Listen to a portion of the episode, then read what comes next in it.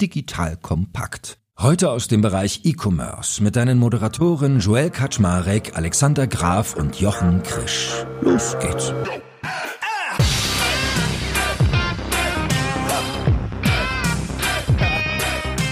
Hallo Leute, mein Name ist Jörg Kaczmarek. Ich bin der Geschäftsführer von Digital Compact und habe mal wieder die beiden E-Commerce-Granden an meiner Seite, die da lauten der liebe Jochen Krisch von Exciting Commerce bzw. K5 und Exchanges und Alex Graf von Spriker bzw. Kassenzone. So, und wie es immer so ist, wir schauen uns die Welt an, gucken, was so passiert und dann haben wir uns überlegt, hm, Leute, was ist denn eigentlich los, wenn man heutzutage im Handel aktiv ist und verkauft eher so Lifestyle-Produkte? Also solche Produkte, die man in der aufkommenden Rezession eigentlich nicht so sehr braucht, was eher so Luxus gut ist, was man vielleicht nicht kauft, wenn man gerade sich den Butterpreis genau anschaut. Und deshalb wollen wir heute mal darüber reden, was passiert denn eigentlich mit HändlerInnen für Lifestyle-Produkte? Das heißt, wir werden ein bisschen drüber sprechen, wird sowas wie Secondhand und Refurbish wieder hochkommen, nimmt das Billigsegment wieder Fahrt auf und und und und natürlich ein paar Beispiele durchdeklinieren. Und darauf freue ich mich schon. Ihr beiden, moin, schön, dass ihr da seid. Hallo Joel. Schönen guten Tag. Hat sich denn euer Kaufverhalten dieser Tage schon verändert? Nee, bei mir nicht. Nicht wirklich. Aber ich habe auch eine Wärmepumpe. Haben, mein Schwiegervater, der das Haus vor 40 Jahren gebaut hat, hat schon eine Wärmepumpe damals eingebaut. Eine Sonde mit Bodensonde. Die ist besonders effizient. Ich mache mir also keine Sorgen über Strom- und Gaspreise. Okay, aber ich glaube, ihr seid jetzt eh nicht so äh, die Commerz-Junkies, sondern ihr seid eher mit Bedacht am Kaufen.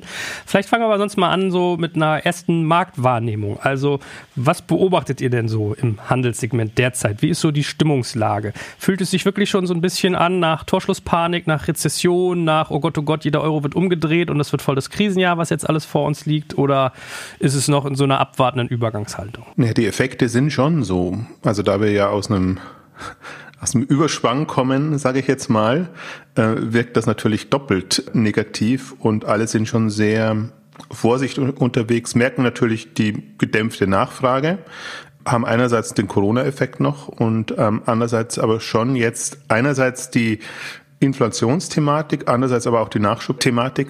Also insofern ist das alles gerade schon sehr vorsichtig, wie agiert wird. Oder sagen wir umsichtig. Also nicht, dass Panik ausbricht, aber die Wahrnehmung ist ja auch so, ähm, also auf den Onlinehandel wird ja sehr skeptisch gerade geguckt, ob der seine besten Tage schon gesehen hat, hatten wir in der letzten Ausgabe ein bisschen auch, auch gesprochen. Und ich bin hin und her gerissen, also muss ich, muss ich ehrlich sagen, weil wir haben ja trotzdem immer noch, also Onlinehandel ist nicht das dominierende Segment im Handel. Und ich bin da ein bisschen optimistischer für den Onlinehandel, aber man merkt, glaube ich, schon die anderen Präferenzen der, der Kunden, der, der Besteller. Und darauf versuchen sich alle mehr oder weniger gut einzustellen, was ja gerade möglich ist. Ich, ich finde es faszinierend, dass gerade so wenig planbar ist. Also nach der Online-Jose gab es ja so diese Rückkehr in den, Läden, in den Laden so zwischen April und Juni. Danach äh, sind die Werte ja auch schon wieder unter Vorjahr gefallen, also eigentlich unter das Corona. Ja, dann gab es diesen Sondereffekt Reise-Nachholung. Also alle Leute haben möglichst viel Geld dafür ausgegeben, jetzt doch noch schnell nach Mallorca zu kommen oder nach Fuerte oder wo auch immer hin zu fliegen und haben da auch nicht gespart, weil man eben zwei Jahre nicht sparen konnten. Und jetzt gibt es diese Welle der massiven Unsicherheit, bei der vollkommen klar ist, was muss ich für meinen Strom zahlen, was muss ich für mein Gas zahlen, wie sicher ist eigentlich noch mein Job? Und das ist ja eigentlich noch eine Entwicklung, die steht uns ja noch bevor. Also wenn es tatsächlich eine, zu einer echten Rezession kommt, dann wird es ja auch zu einer äh, zu einer Entlassungswelle kommen in vielen Industrien. Das kommt ja auch noch dazu. Und diese Nichtplanbarkeit macht es gerade für alle unfassbar schwer, sowohl für die Konsumenten als auch für die Anbieter online und und offline. Und ich bin heute extra für diese Folge nochmal in die Hamburger Innenstadt gefahren und versuche da nochmal zu schauen, was hier eigentlich vor Ort passiert. Ob jetzt weniger Tüten durch die Gegend getragen werden oder ob alles äh, ist wie immer. Bei mir war es ja auch gerade so, ich, äh, ich falle leider in diese Kategorie mit den Reisenden. Ich war gerade in den USA, zehn Tage New York, fünf Tage Florida. Habe ich mal gesehen, wo Jochen sich immer irgendwie im Winter hin verkrümelt. Und äh, ich habe auch den Eindruck gehabt, so wenn du nach USA guckst, war die Stimmung irgendwie eine andere. Ich meine, da wird ja immer konsumiert. Und jetzt war ich in Florida so mit Disneyland in der Kommerzhölle schlechthin. Aber auch was so Umwelt angeht oder Autofahren, Plastikkonsum, da scheint alles noch irgendwie so die Welt in Ordnung. Da kümmert man sich, glaube ich, noch nicht so drum. Also ist ja ganz interessant. Also anscheinend sind wir gerade wirklich so ein bisschen in so einer Hab-Acht-Stellung und es fängt aber schon an, leicht zu kippen. Und vielleicht fangen wir jetzt mal an, dass wir äh, auch mal definieren, was wir eigentlich als Lifestyle-Produkte meinen. Also wenn wir heute sagen, was tun Händler für Lifestyle-Produkte? Weil in unserem Vorgespräch meinte Alex so zu mir, ja, da verstehe ich sowas wie Home24 drunter oder Zalando, wo ich so meinte, hä, seit wann verkauft denn Home24 Lifestyle-Produkte? Was ist denn deine Definition? Jetzt kommt ein kleiner Werbespot. Aufgepasst! Heute möchte ich dir unseren Partner Pendo vorstellen. Pendo ist eine All-in-One-Lösung für Produktanalyse, Produktentdeckung, In-App-Anleitungen und Session Replays, damit du die Benutzererfahrung sowohl deiner KundInnen als auch der Mitarbeitenden deutlich verbessern kannst. Auf KundInnenseite kannst du also den Wert deines Produktes und die Nutzungsdauer maximieren. Dadurch werden deine NutzerInnen motiviert, mehr Produkte zu erwerben. Und für deine Mitarbeitenden wiederum wird die Produktivität gesteigert, indem die Nutzererfahrung von internen oder externen digitalen Tools erleichtert wird, um diese dann auch effektiver zu nutzen. Wenn du also die User Experience in deinem Business steigern möchtest, solltest du unbedingt mal bei Pendo vorbeischauen. Unter digitalkompakt.de/slash Pendo habe ich dir eine Weiterleitung eingerichtet, schreibt sich P-E-N-D-O und dort kannst du das Ganze sogar einfach mal gratis testen. Und alle Infos findest du wie immer auch auf unserer Sponsorenseite unter digitalkompakt.de/slash Sponsoren. Werbung Ende. Also das sind die Dinge, deren Konsum ich äh, lange vor mir, äh, sozusagen lange planen kann und lange vor mir herschiebe, die ich nicht brauche, um mein tägliches Leben zu bestreiten. Also ich brauche kein neues Sofa, keine neue Jacke, keine neuen Schuhe, um so täglich am Leben teilzunehmen. Da brauche ich dann vielleicht doch eher einen Apfelsaft, ja, Benzin, äh, möglicherweise eine Autoreparatur. Das sind alles nicht Lifestyle-Produkte. Also Dinge, deren Konsum ich mir verkneifen kann, wenn es anderswo zwickt. Okay, ich musste auch an sowas wie Parfüm denken von irgendwie Douglas oder Bräuninger oder so. Also was man, wo du genau recht hast, wenn das Portemonnaie gerade ein bisschen äh, schmaler befüllt ist, wo man vielleicht dann nicht zuschlägt. Gut, wollen wir vielleicht mal mit so ein paar äh, plakativen Beispielen anfangen, was so Strategien sein können, wie man fand? Oder machen wir es andersrum? Eigentlich müssen wir erstmal sagen, was droht diesen Leuten. Bei ad hoc hätte man ja gesagt, okay, wenn das Lifestyle-Produkte sind, die ich also nicht brauche, wenn das Geld knapp ist, dann müsste ja die logische Konsequenz sein, dass diese Anbieter jetzt damit rechnen müssen, dass sie Umsatzrückgänge haben, dass es weniger Käufe gibt und sich quasi Alternativen überlegen. Oder was ist so eure Hypothese, was denen passieren wird? Ja, die Sortimente verschieben sich schon. Also, aber das, äh, das hatten wir jetzt ja schon einmal, speziell im, im Modebereich, dass eben andere Themen gingen in der Corona-Hochphase, wo alle zu Hause waren.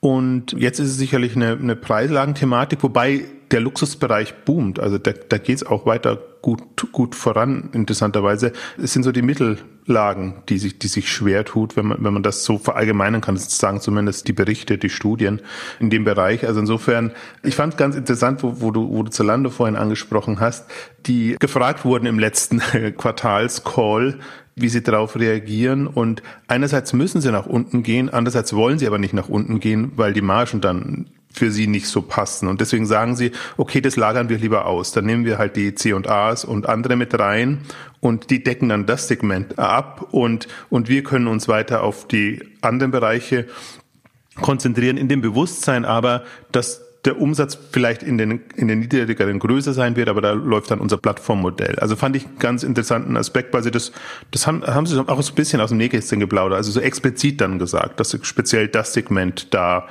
da ähm, unterbringen. Ähm, und ich glaube, das ist so die, das sind so die Logiken und das, daran sieht man eigentlich auch, dass es nicht nur um die Sortimentierung geht, sondern auch um die Partnerauswahl, auf welche Partner setzt man, wo wird man wie vorankommen. Das ist jetzt mal für den Modebereich. Ich denke mal, der Möbelbereich wo wir den angesprochen haben, der hat noch andere Probleme. Der hat einerseits das Nachfrageproblem, andererseits, dass er auch nicht genau die Waren zurzeit bekommt, wenn, wenn er sie haben will. Es ist nicht nur die Thematik, dass die Leute sich das nicht mehr leisten können, sondern das ist momentan schon generell eine schwierige Lage oder wie, wie Alex formuliert hat, die Unsicherheit ist groß.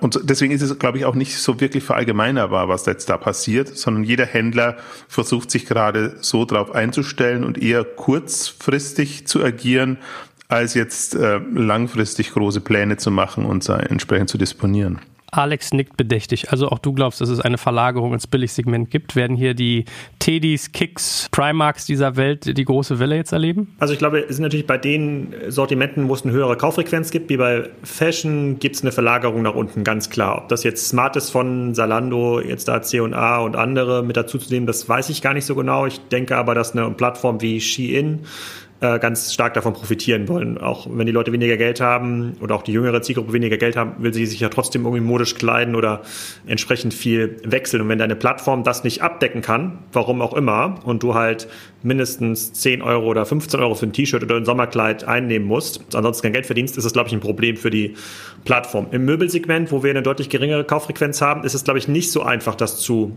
ersetzen. Dort verlegt man sich dann vielleicht eher auf Dekosegmente, ja, mal eine neue Decke oder mal ein neues Kissen. Das ersetzt aber nicht die Käufe, die du eigentlich brauchst für ein Bett, für ein Sofa, für eine Schrankwand, für, für andere Möbel. Das stelle ich mir deutlich schwieriger vor. Also für Fashion ist es aus meiner Sicht managebar, wenn man in der Lage ist, diese deutlich sozusagen in Preissegmente vorzustoßen, die halt 30 Prozent unter der normalen Lage liegen. Klar sind die Margen nicht so hoch, dann sind die Renditen auch nicht so hoch. Ist aber okay, man behält zumindest den Kunden.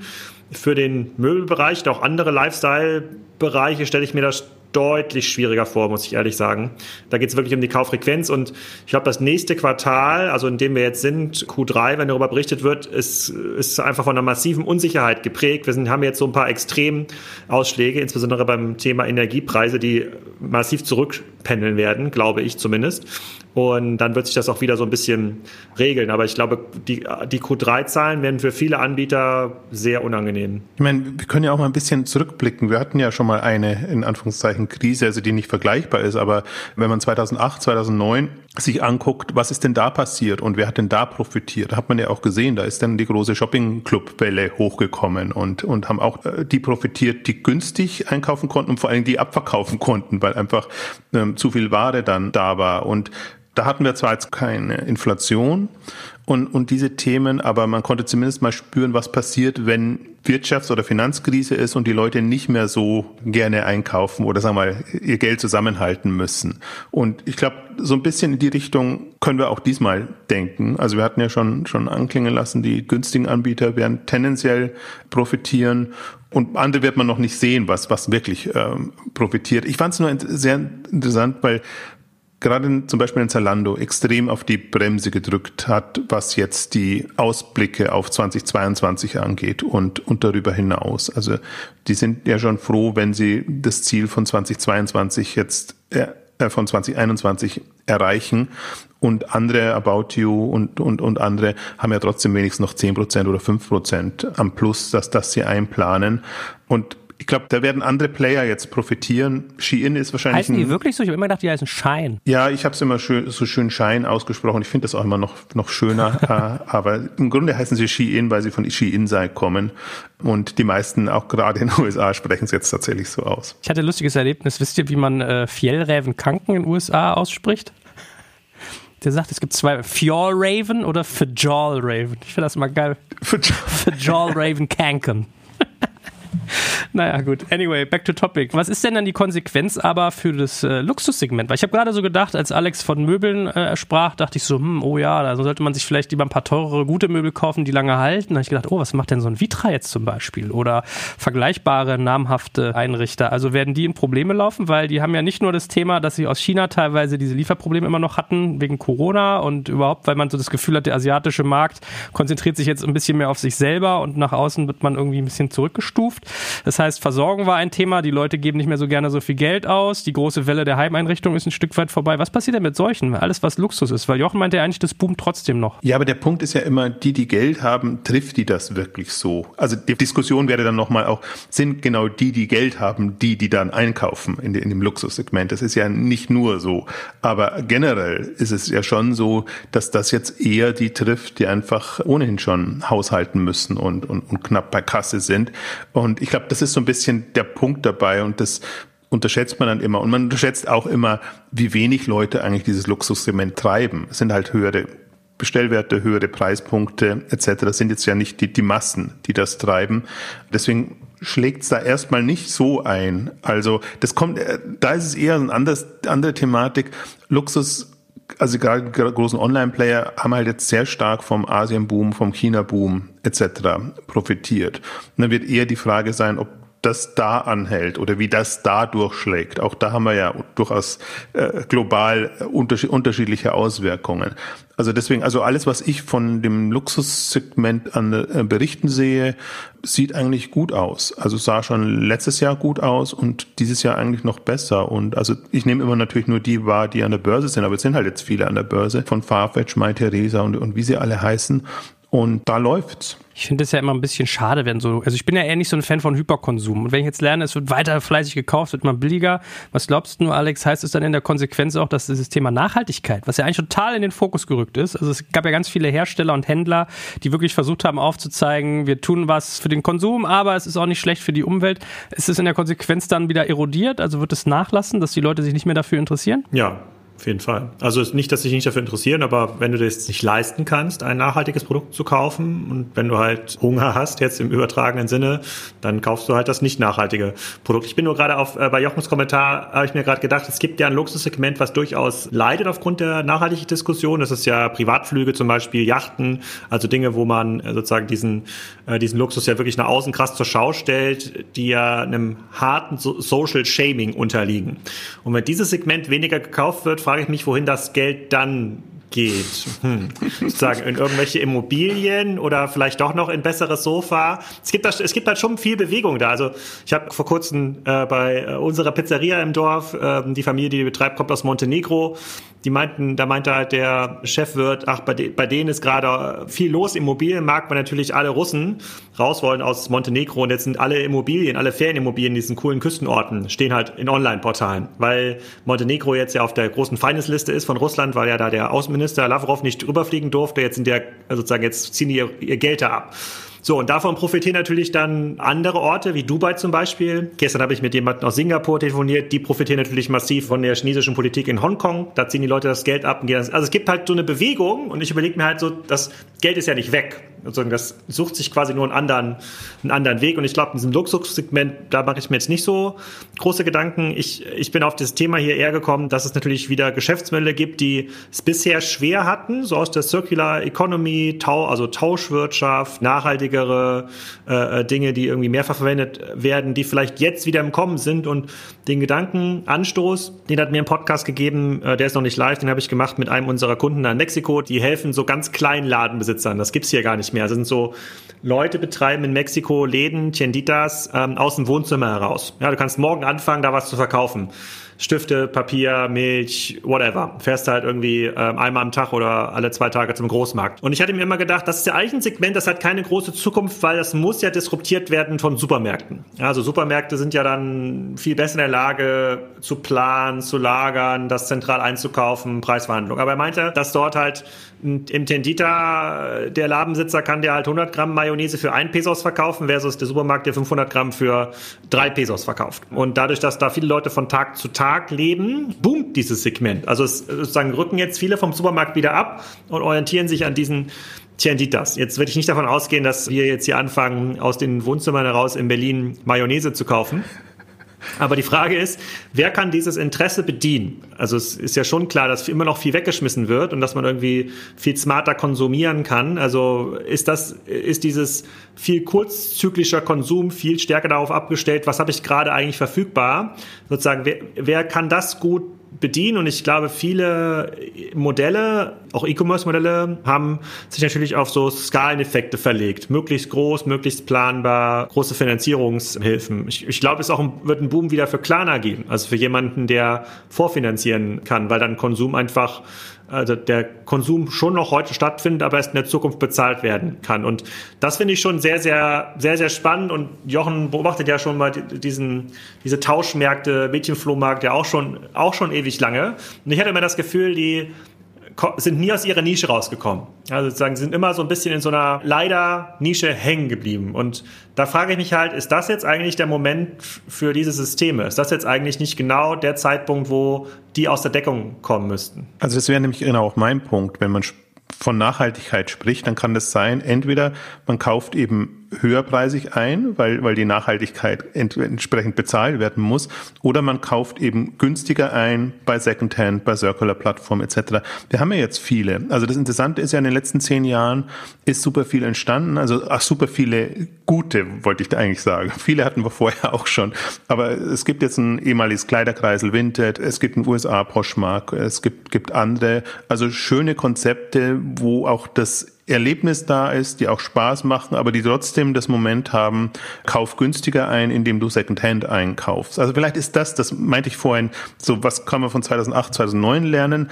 Da war sicherlich Abverkauf, Shopclubs, Shoppingclubs, Konsum äh, etc., Push. Ähm, vielleicht sind das die Kandidaten tatsächlich in dem Secondhand, Circular, Pre-Loved, wie, wie auch immer man es definiert, Segment, die diesmal punkten können. Je nachdem, wie sie sich positionieren und wie sie da reinkommen. Ich glaube, das Thema Nachhaltigkeit ist ja eins, also ist, ist im Bewusstsein da. Die Frage ist, wer diese, diese Vorlage am besten nutzt und auch unter den Marktgegebenheiten am, am besten nutzt. Und also, und was sich da tut, auch an Newcomern. Man hat ja gerade so das Gefühl, also A, super viele Startups in dem Bereich, B, im Grunde jeder Online-Händler versucht in irgendeiner Form Secondhand bei sich zu integrieren, äh, entweder selber was aufzumachen, mit Partnern zu arbeiten. Meistens müssen die Großen mit Partnern arbeiten, weil sie gar nicht die, die Produkte haben, die, die sie verkaufen können, um eben dann die, einerseits sich natürlich den Anstrich zu geben, das ist schon auch, spielt auch manchmal schon eine Rolle, aber andererseits auch um die Nachfrage bedienen zu können, die dann durchaus da ist. Und für mich ist es spannend, einfach auch zu verfolgen, wie das integriert wird. Weil im Grunde beißt es sich, also gerade wenn höherpreisigere plötzlich versuchen, Secondhand auch reinzubekommen. Und ich sehe gleichzeitig die Secondhand-Plattformen, die einfach die Chance haben, sich da einen, jetzt muss ich mal hart formulieren, weniger ramschigen Anstrich zu geben. Also einfach, dass, dass es einfach einen, trotzdem irgendwie noch Spaß macht und nicht nur aus einer Not heraus quasi eine, eine Plattform ist. Und ich glaube, das sind so die Strömungen, die momentan da sind. Und ich bin mal gespannt, wer da die besten Karten hat, aber auch da haben wir jetzt ein halbes Dutzend fast an, an der Börse. Also man kann das sehr gut verfolgen, wie die Umsatzentwicklung ist, wie, wie letztendlich die Dynamik auch in dem Markt ist. Ja, mal ein bisschen globaler betrachtet, was glaubt ihr denn, wer sich alles für solche Modelle, refurbished, Secondhand und Co. eignet? Weil, also Elektronik ist sicherlich was, was gut funktioniert, dass man sich das iPhone irgendwie neu aufgemacht kauft, aber nicht nagelneu, zu einem kleineren Preis. Fashion ist ein gängiges Thema. Frage wäre, was geht da noch? Weil ich hatte irgendwie im Juli Juli haben wir einen Podcast veröffentlicht mit äh, Weismarkt, also ist ja der Gründer von Momox und der hat mir so auch seine Geschichte mal erzählt, dass er meinte, ja, wir haben damals Momox gegründet für irgendwie Bücher, CDs, DVDs, weil das halt irgendwie über ISBN-Codes schön standardisiert war. War klar berechenbar, was da irgendwie über die Theke geht. Und dann habe ich gesagt, ich würde gern Fashion machen. Da haben sie mir alle einen Vogel gezeigt und dann habe ich es aber geschafft, es da zu etablieren. Mittlerweile gibt es ja auch Momox Fashion, wobei ich immer das Gefühl habe, es wird eigentlich immer nur Tommy Hilfiger und, und irgendwie Lacoste angekauft, aber okay. aber das, das scheint ja auch sukzessive sukzessive zu funktionieren. Und er hat ja jetzt mit Weißmarkt so eine Plattform gestartet, wo er sagt, schick mir ein Foto von was, was du verkaufen willst, ich mache den Angebot und dann gucken wir. So und ich habe also ich habe die Hände über dem Kopf zusammengeschlagen, als ich das Modell gehört habe, weil er zu mir gesagt hat, 50 Prozent aller Waren, die sie angeboten bekommen, müssen sie ablehnen und von den Waren, die sie annehmen, wo sie sagen, schick uns die mal zu und wir gucken uns die an, fallen nochmal 50 Prozent raus. Also im Prinzip nur ein Viertel der Waren, die da hochgeladen werden, sind eigentlich verkaufstauglich und dann bewegst du natürlich auch nicht so große Summen, musst halt gucken, wie du die irgendwie durchgeschleust kriegst. Von daher mal so die Frage an euch. Was glaubt ihr denn, was eignet sich für Refurbished, für irgendwie Pre-Loved, wie man es nennt und was eher... Jetzt kommt ein kleiner Werbespot. Aufgepasst. Du kennst es doch sicherlich auch. Der Frühling ist im vollen Gange, es müsste mal wieder geputzt werden oder auch ausgemistet. Also wir haben das Thema auf jeden Fall gerade, denn nach unserem großen Live-Treffen von unserem Business Club Makers and Shakers misten wir gerade unseren ganzen Keller aus und dabei gibt es auch Dinge, da habe ich gar keine Lust, die aufwendig ins Internet zu stellen, sondern suche Hilfe. Und zwar haben wir da einen spannenden Partner, den kennst du bestimmt auch schon, denn mit Rebuy kannst du deine gebrauchten Artikel, wie zum Beispiel Bücher, Musik, Filme oder Technik wie Smartphones, HiFi und vieles mehr verkaufen. Komplett stressfrei, ohne lästige günstiges Erstellen von Anzeigen und vor allem ohne stressige Kommunikation mit KäuferInnen. In nur 30 Sekunden findest du heraus, wie viel Geld du für deine Artikel bekommst und wenn dein Artikel im Lager von Rebuy angekommen ist, bekommst du das Geld ganz automatisch schon sechs Tage später ausgezahlt. Also, mach's wie wir, spar dir doch einfach das Text- und Abfotografieren deiner Schätze und besuche direkt Rebuy. Unter digitalkompakt.de slash Rebuy habe ich dir eine Weiterleitung eingerichtet und alle Infos findest du wie immer auch auf unserer Sponsorenseite unter digitalkompakt.de slash Sponsoren. Werbung Ende. Aber das sieht man ja auch schon das Problem. Also das Problem ist der Nachschub, wie man an die Ware kommt und, und wie man das macht. Und die ein, also das eine geht quasi über die, die Endkunden, das andere geht über was weiß ich, Restbestände oder im Pulk das zu machen oder teilweise ja auch ähm, in, in, in Luxusläden äh, nisten sich ja dann die Secondhand-Plattformen ein, um einfach zu sagen, nee, gib da deine Produkte ab, die du nicht mehr brauchst und bekommst einen Gutschein oder, oder wie auch immer. Also das ist das eine. Das andere, Segment, was sich schon ewig lang schwer tut, was vielleicht jetzt sogar Karten hat, äh, gute Karten hat, wer, werde tatsächlich Möbel. Also im, im Möbelbereich versuchen ja auch viele, das in Gang zu bekommen. Das ist natürlich noch ein bisschen extremer, weil immer die, die Lieferung nicht so ganz so, so einfach einfach ist. Aber auch da also verfolge ich und, und gab es Modelle, die haben aber nie so eine richtige Zugkraft entwickelt. Und die anderen machen natürlich einen Bogen drumherum. Also einen Momox, große, also wirklich Bettenschränke etc., äh, Sessel, alles ganz, ganz schwierig. Das ist halt noch ein Thema, was eher über Kleinanzeigen oder über, über solche Themen natürlich läuft. Aber auch das mal in die Richtung höherpreisige Produkte zu denken, ist jetzt möglich. Also ich glaube, jetzt ist der Markt da und ein Bewusstsein da. Die Geschäftsmodelle, also die effizienten Lösungen dafür sind noch nicht wirklich da. Da sehe ich noch die Problematik, aber das ist ja auch eine Aufgabe des, des Onlinehandels und der ganzen Branche, da was zu entwickeln und voranzukommen. Ich glaube, alles, was quasi teuer ist, hat, eine, hat Potenzial auf Refurbished. Das kann bei jetzt gerade bei alten Kaminöfen anfangen, ja, wo du sagst, oh, das ist ein alter Ofen, aber wenn es da jetzt jemanden gibt, der spezialisiert, der die refurbt, also quasi die kaputten Teile austauscht und möglicherweise die so nachrüstet, dass die modernen Feinstaubstandards entsprechen, kannst du da genauso machen wie beim Thema äh, Küchen. Ja, eine neue Küche kostet mittlerweile irgendwie 10.000 bis 15.000 Euro und wenn du halt dich auf ein bisschen spezialisierst, wo du sagst, so ich das Holz ist ja noch gut, ich mal's einfach an und ändere die Schubladeneinhängung. Sozusagen verkaufe ich dir das irgendwie für äh, 50 Prozent des Preises. Ich glaube, wenn du, ich kann mir das für extrem viele Sachen vorstellen, wo Leute eben nicht mehr das Geld haben, auch nicht mehr bereit sind, das aus, das auszugeben. Und ich, ich glaube, für das natürlich jetzt ein Extrembeispiel, aber grundsätzlich geht das für extrem viele Branchen. Wir haben jetzt bisher nur Refurb-Produkte gesehen, wo es einen einfachen Versand gab. Ja, die Leute konnten das irgendwie einfach einsenden. Das sind Produkte, die halbwegs standardisiert sind, was die Marke angeht und was irgendwie die, den Formfaktor angeht. Das kann man irgendwie standardisiert reparieren, aber ich kann mir das auch für deutlich größere äh, Sachen vorgehen. Und wenn man mal weiterdenkt, so, ich kann mir auch vorstellen, ein Refurb-Auto zu kaufen. Ja, sozusagen eben kein gebraucht Auto mit irgendwie einer Garantie, sondern da sind einfach alle Teile, die sonst abgenutzt sind, sind dann neu. Es hat irgendwie einen neuen Lenkradbezug, da wurden die Sitze neu aufgepolstert. Ja, es ist sozusagen, es riecht irgendwie neu.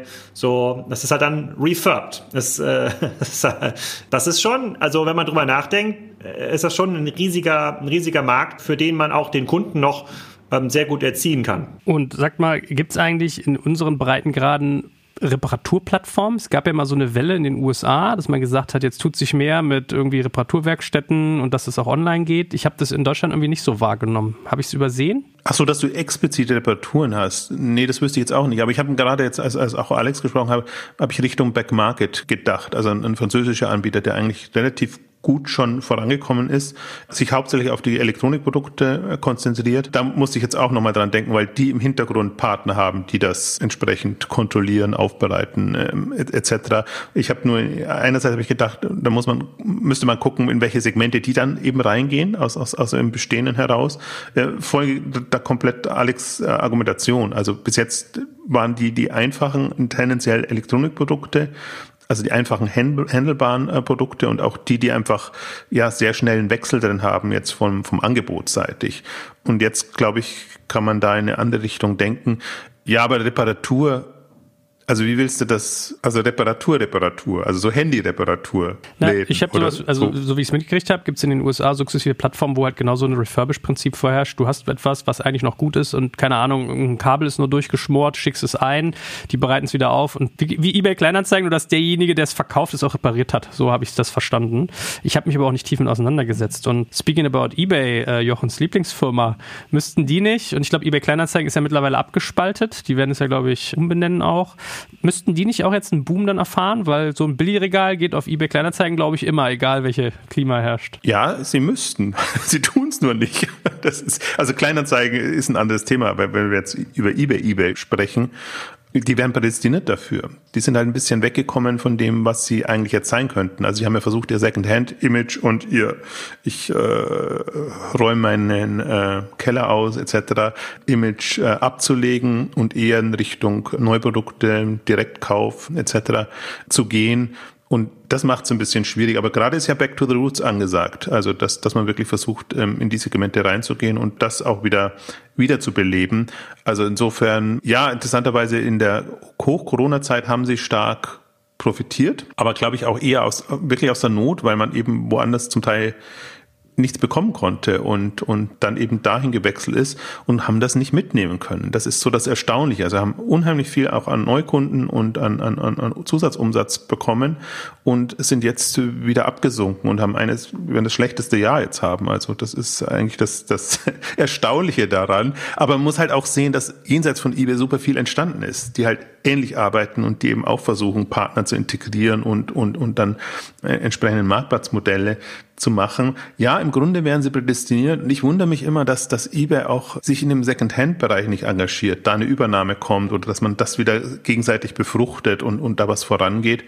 Ja, mal, mal schauen, aber sie werden schon prädestiniert, aber du merkst schon meine, meine Grundskepsis und halt, ich verfolge es halt auch schon sehr lange und bin da von Managementwechsel zu Managementwechsel und von Strategieverkündung zu Strategieverkündung. Und immer wieder kommen eigentlich dieselben Themen hoch. Und der Wille ist zum Teil da, die Technik ist nicht so. Und die User Experience. Und daran arbeiten sie immer. Und das verkünden sie immer. Und äh, letztendlich tun sie sich weiter schwer. Also da würde ich dann eher so auf die, da kommen ja jetzt die Etsys hoch, da kommen jetzt die, die Vinted ähm, hoch, auf die würde ich wahrscheinlich stärker setzen. Aber das ist natürlich eine komplett andere Liga. Also das eBay ist schon noch Platz hier, aber die anderen machen im Grunde einen besseren Job in der Ansprache, in der Experience und in der Ausrichtung. Also mich freut ja, wenn wir aber irgendwie sowas wie äh, Zirkulargesellschaft oder nachhaltigen Konsum dann doch noch sozusagen reinkriegen. Also wenn man so hört, okay, die Ski-Ins dieser Welt und die Primarks werden jetzt voll den Boom haben, alles wird nur noch auf billig gehen. Ich bin ja immer so ein Verfechter, dass ich sage, wenn ich das Geld habe, mir was zu kaufen, dann sollte ich vielleicht auch nicht anstatt billig zu kaufen. Aber wenn wir auf dem Wege schaffen, dass dann auch mehr gebraucht kauft, dass sich da irgendwie Nachfrage entwickelt, finde ich das ja cool. Und jetzt überlege ich noch, meint ihr, das wird sich sogar so weit treiben, dass man vielleicht gar nicht mehr kauft? Kauft, sondern nur noch leiht? Also sowas wie Sharing Economy, Lending, wird sowas irgendwie ein Thema werden? Oder gibt es da noch gar nicht ausreichend Angebot auch? Ja doch, da gibt es auch schöne Modelle. Und mich fasziniert also Rent the Runway, das ist jetzt aufs eher Luxuslevel, aber als Modell sehr. Und wie sie versuchen, dieses aus dem Mieten Richtung Abo etc. hinzukommen. Und der Punkt ist eigentlich immer auch das, was, was Alex äh, gesagt hat, dass einfach das, was du sofort zahlen musst, geringer ist, als wenn du es komplett zahlen müsstest. Und da kannst du eben Finanzierungsinstrumente nutzen oder du kannst dir als Händler Modelle überlegen, wie du diese Möglichkeit bietest. Also ich glaube schon, also wir werden dieses riesen Boom-Segment Discount haben. Also wir sprechen ja immer so aus unserer Blase heraus und ich habe auch Gefühl, medial ist das immer ein Thema, aber wenn du dir nichts leisten kannst, dann guckst du das, was günstig ist. Und Alex hat im Vorfeld äh, ja schon so gesagt, so das könnte das Jahrzehnt von Kick, Teddy etc. werden, so, so in dem Bereich. Und die einzige Chance sehe ich tatsächlich, dass, dass man online einfach durch smartere Geschäftsmodelle die Möglichkeit hat, den Leuten das anzubieten. Das Problem dabei, was ich immer sehe, ist, oftmals ist es auch zu verkopft und bis man das verstanden hat als Kunde, denkt man sich, was, was soll das alles? Da wollen die mich über den Tisch ziehen oder, oder also das entspricht nicht meinen Bedürfnissen. Und das fehlt mir eigentlich noch. Also das wäre in der Umsetzung möglich und es gibt auch gute Vorlagen, Beispiele, an denen man sich orientieren könnte, ne? aber in der, in der Nutzeransprache und in der Konzeption, also da ist schon noch, da ist schon noch sehr viel Luft nach oben. Da tue ich mich zum Teil schwer und ich verfolge es ja eher so aus einer inneren Logik heraus. Ist es, ist es smart abgebildet? Aber wenn ich mir die, die Nutzeransprache und zum Teil das Modell angucke, wie sie den Markt erobern wollen, ist das zum Teil schon noch sehr schwierig. Ich überlege gerade, wen zu Also Grover wäre ja vielleicht so ein sehr namhaftes Beispiel, wo man sich Elektronik leisten, genau. leihen kann.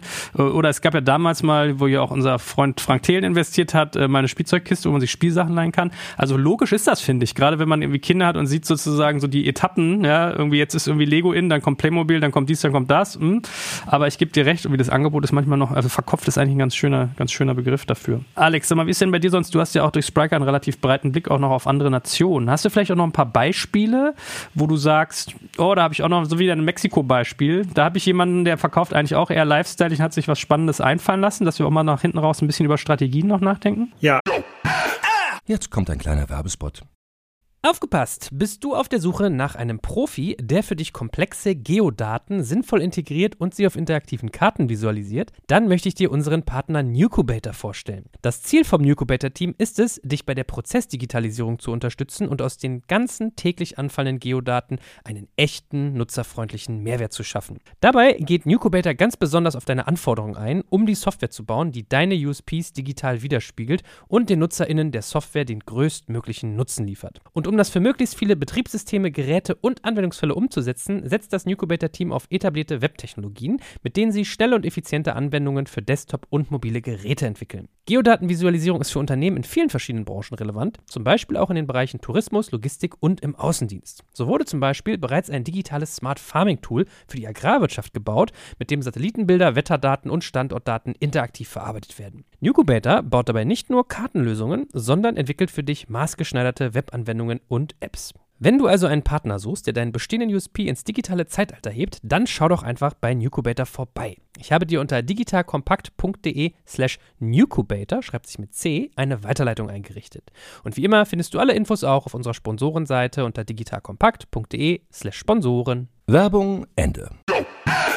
Also quasi das Mexiko-Beispiel ist, ähm, war, war für mich so ein bisschen Augenöffnen in den, letzten, in den letzten Wochen. Auf der anderen Seite muss man ganz klar sehen, dass sozusagen viele Effekte, die hier zu Extremsituationen führen, in anderen Teilen der Welt so gar nicht wahrgenommen werden. Ne? Der Ukraine-Krieg spielt zum Beispiel natürlich außerhalb von Europa in der Wahrnehmung der Menschen gar keine große Rolle. Ähm, Öl, Energiepreise spielen im großen Teil dieser Welt keine große Rolle. Wir haben jetzt in China ist die Krise anders gelagert, da sind es quasi die äh, sozusagen das, äh, das die Real Estate Blase, die so ein bisschen Platz Rezession, also beziehungsweise Inflation ist natürlich für alle ein gleichgelagertes Problem. Das wird aber dann anders gelöst, je nachdem, ob jetzt deine Energiepreise auch gerade steigen oder ob du gerade irgendwie frei reisen kannst. Ich glaube, grundsätzlich ist Inflation oder scheint Inflation dadurch, dass wir eine globale Gelddruckthematik hatten in den letzten fünf Jahren, scheint alle zu treiben und in dieser sozusagen inflationsgetriebenen Stimmung profitieren Modelle, die in der Lage sind, Konsum weiter zu erlauben, zu geringeren Preisen und zu verzögerten Zahlungen oder zu nachgelagerten Zahlungen. Das sehen wir eigentlich überall. Und ich glaube, dass, wenn man jetzt mal auf den europäischen Markt wieder zurückkommt, dass dann auch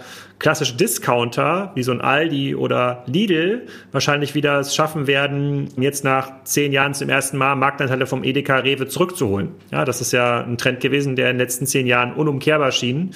Der scheint jetzt wieder zurückzukommen. Und so auf dieser Ebene schaue ich mir das, schaue ich mir das an und bin da auch immer wieder erstaunt, wie anders auch Unternehmen zum Beispiel in Dubai an diese ganzen Probleme ähm, gehen, die ja auch, äh, die vielleicht nicht das Zahlungsproblem haben, aber dann das Hitzeproblem schon länger haben. Ja, wie lösen die das eigentlich? Wie, wie handeln die das?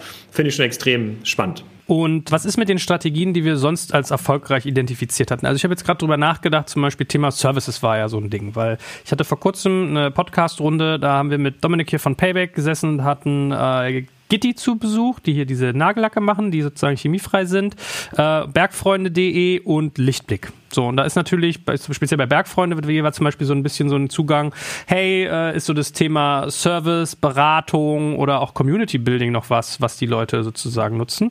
Das Fazit der Runde war so ein Stück weit, dass Nachhaltigkeit gar nicht teuer sein muss. Also man denkt irgendwie immer, die, die Jacke, die nachhaltig produziert ist, kostet das Doppelte von der, die irgendwie auf billig gemacht wurde in China und es ist wohl gar nicht so, zwangsweise. Aber mir, mir kommt trotzdem so die Überlegung, in der Diskussion jetzt spielen denn diese anderen Faktoren, was wir gerade hatten, also Service, Community etc., spielt das noch eine Rolle oder geht es eigentlich nur noch über den Preis und die Verlagerung des Bezahlmoments? Ich glaube aus der Branchensicht heraus, ich habe gerade so das Gefühl, die Leute sind so mit anderen Themen beschäftigt, dass solche Innovationsthemen, Geschäftsmodelle etc. ein bisschen zu kurz kommen. Aber aus meiner Sicht spielen die nach wie vor eine, eine Rolle. Das ist ja die Chance von, von Online anders ansprechen, anders mit den Kunden zu arbeiten, jetzt auch nicht nur auf Kaufen und Konsum sich zu verlegen als, als Online-Händler, sondern eben auch, auch anders anzubieten. Also Service ist immer die Frage, wie man es definiert, ob es On-Top-Service ist oder das Geschäftsmodell so ist oder, oder ob man es ob man's hinten raus in der, in der Leistung macht. Also alles, was zusätzlich kostet, wird natürlich schwierig. Aber also man hat jetzt auch gesehen, die, die Kundenansprache, also es funktioniert, ist ja zum Teil nicht mehr durch den Händler, sondern Instagram und, und Co. geht ja nicht weg. Und, und die Leute haben ja die Zeit und nutzen das ja und, und Entertainment und, und alles ist, ist ja weiter ein Thema. Wir, wir, haben, wir haben jetzt schon sehr die negativen Themen beleuchtet, aber es ist jetzt nicht, Weltuntergang steht jetzt in dem Sinne nicht bevor.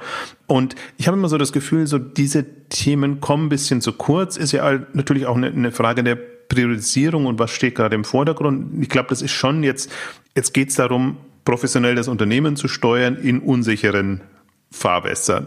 Insofern verstehe ich das alles, aber ich würde deswegen das andere nicht, das geht nicht unter. Und äh, ich meine, meine, mein Herz schlägt ja dafür, für solche Themen und andere Modelle in dem Bereich. Ich merke nur, dass, dass, dass das Interesse gerade nicht da ist, weil die Leute halt andere Sorgen haben. Also der Handel hat andere, andere Sorgen. Aber von der Wichtigkeit würde ich sagen, das haben wir weiterhin und äh, das hängt nicht vom Preispunkt ab oder von wirtschaftlichem Umfeld, sondern die technischen Möglichkeiten, die du hast und das, was du eben online anbieten kannst, das, das kannst du weiter anbieten. Und ich glaube schon, es lohnt sich auch weiter in User Experience zu, zu investieren und sich da Gedanken zu machen. User Experience heißt eben nicht nur schickes Frontend, sondern heißt eben komplett vom Kauf bis zur Lieferung den Leuten einfach Möglichkeiten zu bieten. Aber also das waren für mich auch die Themen, die wir jetzt besprochen haben. Also auch Geschäftsmodelle, Circular Geschäftsmodelle in, in dem Bereich. Das glaube ich ist momentan so ein, eins der Hauptthemen. Jeder Händler macht sich in gewisser Weise Gedanken, wie kann ich entweder Secondhand reinbringen oder Produkte, die bei mir gekauft wurden, wieder in den Laden zu bekommen. Also Galaxus, Digitec Galaxus macht das ja stark. Mache ich das kontrolliert nur für meine eigenen Produkte? Mache ich das mit Fremdprodukten auch noch? Und diese Service-Komponenten und diese Themen, ich glaube, wer smart ist, verfolgt das weiter und entwickelt das weiter.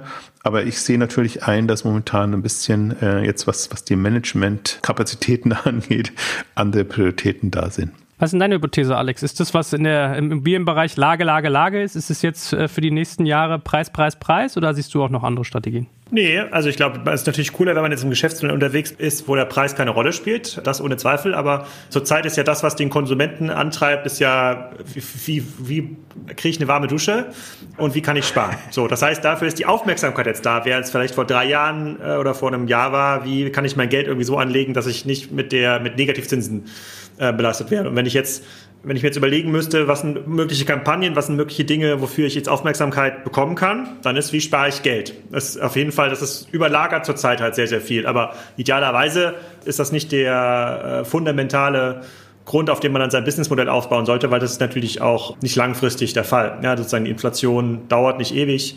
Irgendwann geht die Welle auch wieder in eine andere Richtung. Äh, ich, ich glaube, zurzeit ist es einfach ein äh, ist das halt super relevant. Na gut, ihr beiden. Wir werden das mal weiter beobachten und ihr erzählt mir mal, ob euch euer, sich euer Kaufverhalten doch noch ändert, aber ihr seid ja im Bauernhof mit Wärmepumpe und Jochen ist ja sowieso Asket.